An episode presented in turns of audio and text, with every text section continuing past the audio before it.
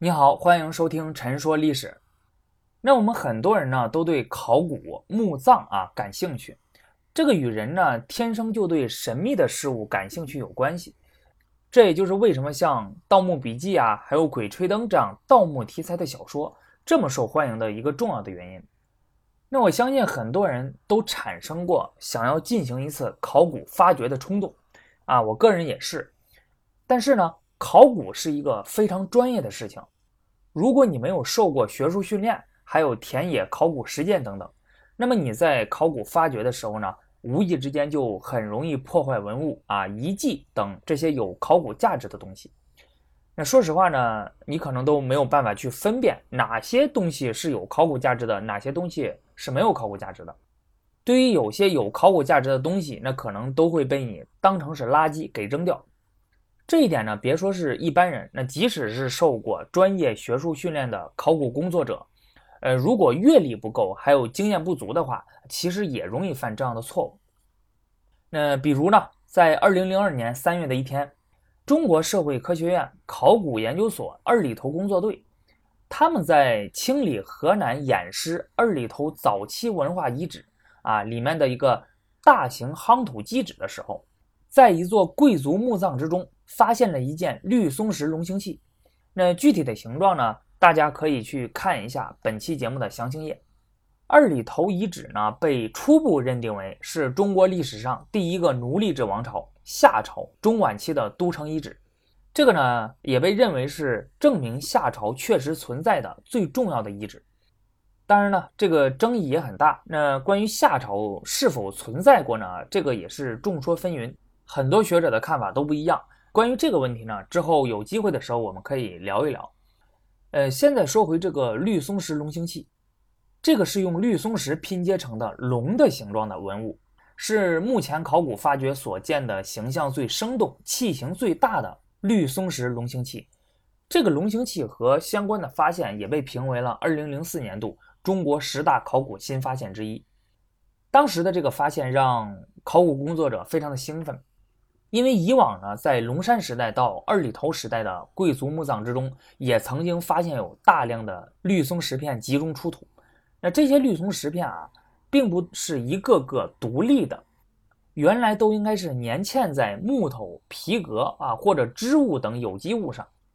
但是经过几千年的时间，这些木头啊、皮革等等就都腐朽了。那加上棺木腐朽坏掉的时候呢，它被这个墓葬的填土给压塌。以至于这些绿松石片在出土的时候过于散乱，那考古工作者呢也没有办法复原其全貌。除此之外，还有一个很重要的原因就是当时的清理者缺乏整体器物的观念，或者是缺乏清理经验。什么意思呢？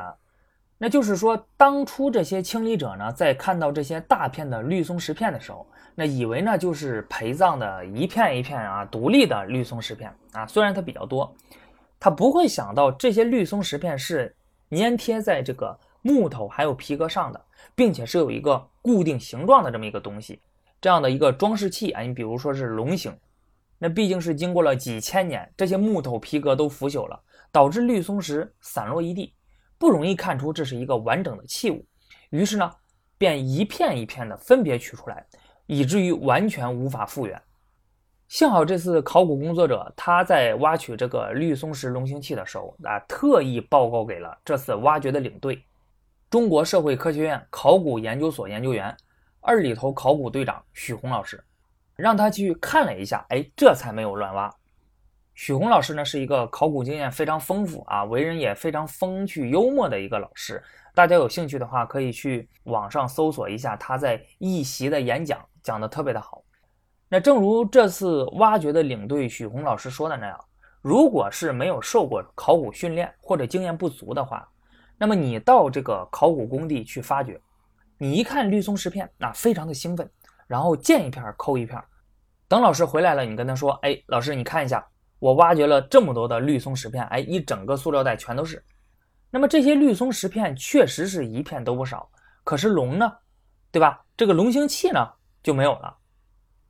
还有呢，就是在挖掘海昏侯墓的时候，这个海昏侯墓呢，咱们上期也提到过，墓主人呢就是那个被西汉权臣霍光废掉，只当了二十七天皇帝的刘贺，后来呢，他被改封为海昏侯，到了今天的江西南昌，终老一生。在场的这个考古队员还有文保人员，他们在海昏侯的这个棺椁里呢，发现了一堆泥巴，于是就问这个海昏侯墓的考古队长杨军，说能不能直接清理掉？这些人呢，最起码是受过学术训练的，还知道问一下老师。那要是不懂的人呢，可能就直接会把它当成是没有用的泥巴，就直接清理掉了。杨军老师当时专门跟这些考古队员解释，那同时呢，还把那个文保组的组长找了过来，那告诉他们说，这个泥巴呢，我们现在都不能认定它到底是一个什么样的东西，所以呢，在这种情况下，我们不能去清理它，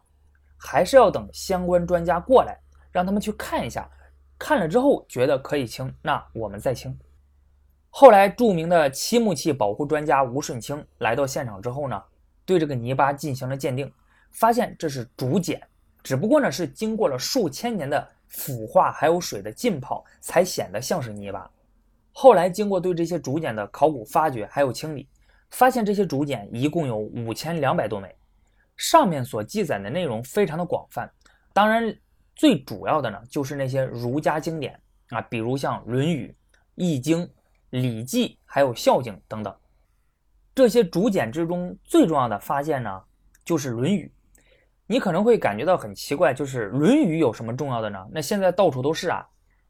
因为这次呢，在海昏侯墓出土的这个《论语》呢，并不是我们现在看到的《论语》的版本，而是呢失传了一千八百多年的《论语》的齐论版本，称之为《齐论语》。什么意思呢？就是因为呢，在先秦时期啊，那个时候呢还没有印刷术，只能靠抄写啊，口口相传。但是你抄写的时候会出现错误。口口相传的话，人的记忆又没有那么靠谱。《论语》呢，它成熟于战国时期，那加上后来秦始皇焚书，呃，经过这几百年的变迁呢，到了西汉时期的时候，《论语》就有了三个不同的版本：鲁论语、古论语，还有齐论语。现在我们看到的《论语》呢，它是西汉末年的丞相安昌侯张禹根据这三个版本所刊定的《论语》啊，一直流传到了现在。其中《齐论语》呢，在魏晋南北朝初的时候就已经失传了。根据文献记载，《齐论语》与《鲁论语》还有《古论语》最大的区别就是它多了两篇内容，这两篇是《鲁论语》还有《古论语》所没有的。一篇就是问王篇啊，一篇是知道篇。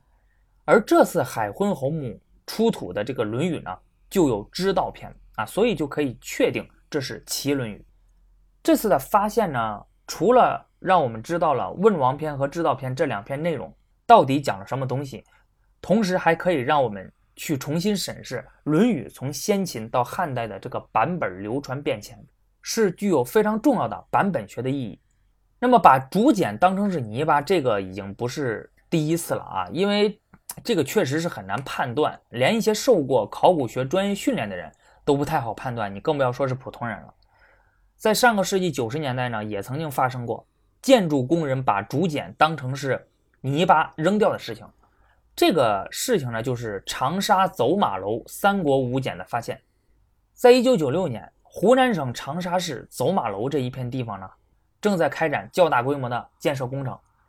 于是长沙市文物工作队就在这片地方的建筑工地里开展抢救发掘的工作。一个考古队员在施工场地的一台挖掘机附近，边上散落着几堆黑色的淤泥。他在这里面发现了一些写着字的竹简，还有木板等等。之后呢，考古队员又顺着散落的淤泥、还有捡拾这些竹板、木板的痕迹，在施工场地的东南侧找到了出土这些竹简的一口古井遗迹。不过呢，这个古井遗迹当时已经呃被破坏了不少，但是呢，里面还是有不少的有竹简的这个淤泥。考古工作者立即把这个事情上报了。然后上面呢，立即把古井保护了起来，并且组织人对工地残留的这些黑色淤泥土进行收集装袋，并且问清楚了，还有不少的淤泥呢，它已经被卡车运往了垃圾场。于是呢，他们立即沿着这个卡车的行驶路线，寻找收集散落在路上还有垃圾场中所有可能含有碱毒的淤泥。这才终于使这一批险遭灭顶之灾的珍贵的历史简牍文物得到了及时的抢救保护，让他的损失呢获得了最大限度的挽回。尤其是后来经过整理之后，发现这批文物真的是太珍贵了，因为这次一共出土了十多万枚三国时期吴国的简牍，总共两百多万字，这也是整个二十世纪中国所发现的所有的简牍之中规模最大的一次。大家知道，三国时期战乱不断，而且距离现在比较远啊，所以它的文献资料呢并不多。因此，在研究那段历史的时候呢，很多时候史学家就会心有余而力不足。但是这次长沙走马楼简牍的出土呢，恰恰弥补了这方面的不足。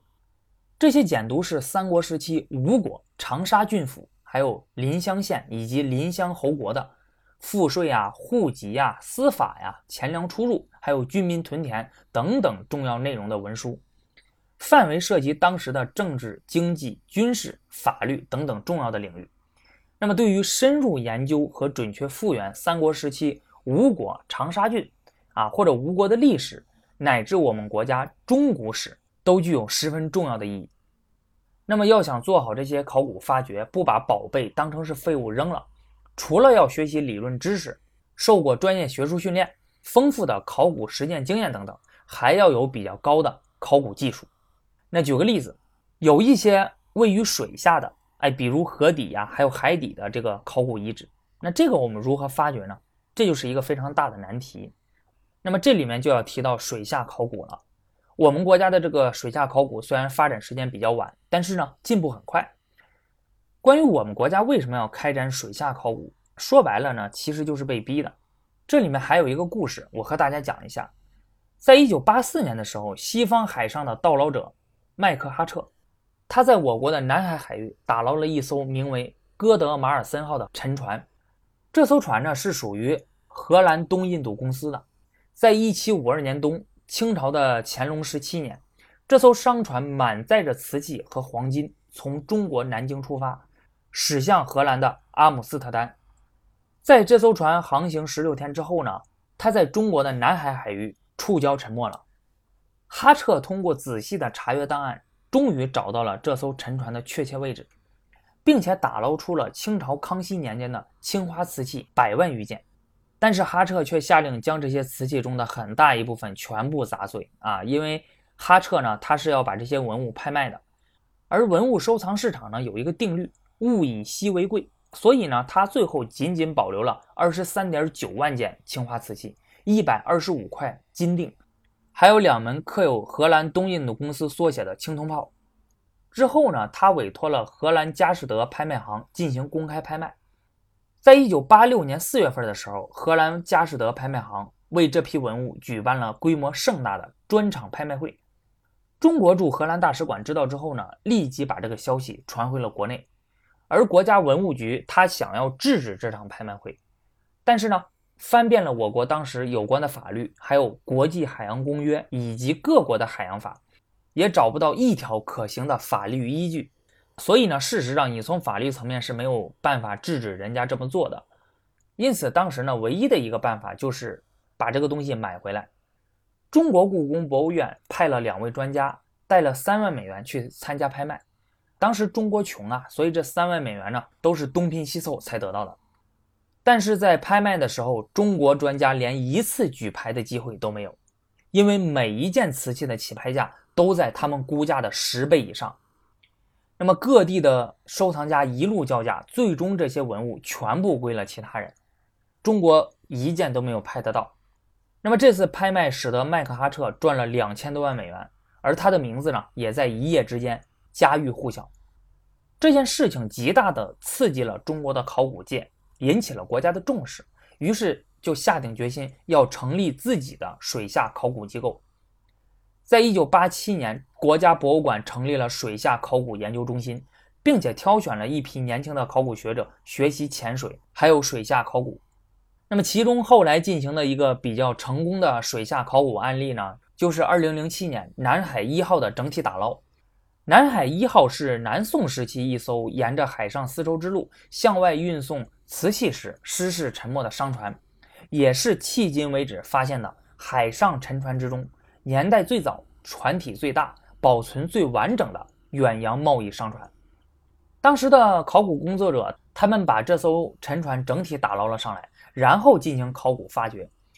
那么这个时候，他们就发现了一个现象，那就是这艘船呢，到处都是瓷器，却没有丝绸。因为当时西方人呢，对于中国的丝绸需求量也很大。那么，难道这艘船它只运了瓷器，没有运送丝绸吗？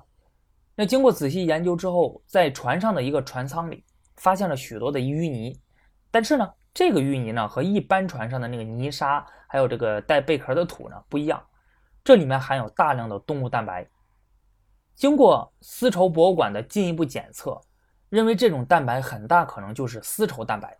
因为丝绸是由蚕丝制成的，所以这个船舱里呢，之前很可能就是储存丝绸的。只不过丝绸它是有机物。经过长时间的海水浸泡，还有腐蚀，你没有办法保存下来。一般来说，如果是直接在水下发掘的话，这些泥就会被当成是一般的海底淤泥而被忽略掉。幸好呢，这次南海一号的发掘采用了水下考古之中比较先进的整体打捞技术，哎，这才有所发现。所以呢，你通过这些案例也能够知道一点，就是考古呢，它是一个非常专业的事情。其实很多的事情也都是这样子。如果没有过硬的本领还有技术的话，那么你只凭着一番的热情是没有办法把事情做好的，甚至呢还有可能把事情搞砸。那好的，关于考古的这期节目呢，咱们就说这么多。那本期节目就到这里了，咱们下期再见。